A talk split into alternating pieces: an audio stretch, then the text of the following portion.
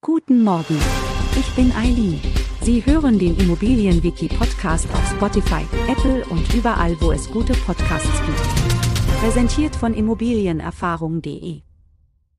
Ein Grundriss ist eine zweidimensionale Darstellung eines dreidimensionalen Gebäudes, die die Fläche und die Beziehung zwischen Räumen und physischen Merkmalen von oben zeigt.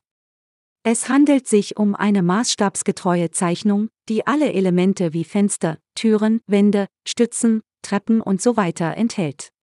Der Grundriss kann auch Möbel enthalten, um die Nutzung bestimmter Räume zu verdeutlichen. Es ist wichtig zu beachten, dass ein einzelner Grundriss nur ein bestimmtes Stockwerk abbildet und Teil des gesamten Bauplans ist.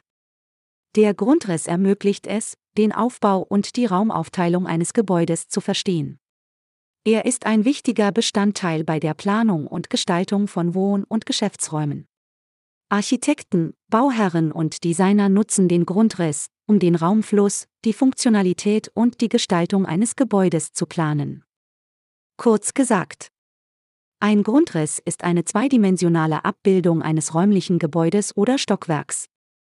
Er zeigt die Beziehungen zwischen Räumen und Bereichen eines Gebäudes.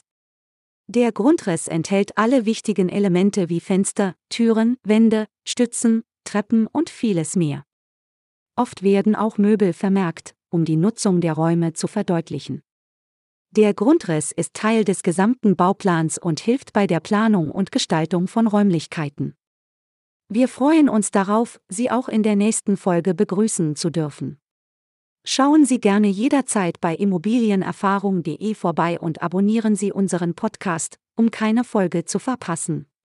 Bleiben Sie dran und bis zum nächsten Mal.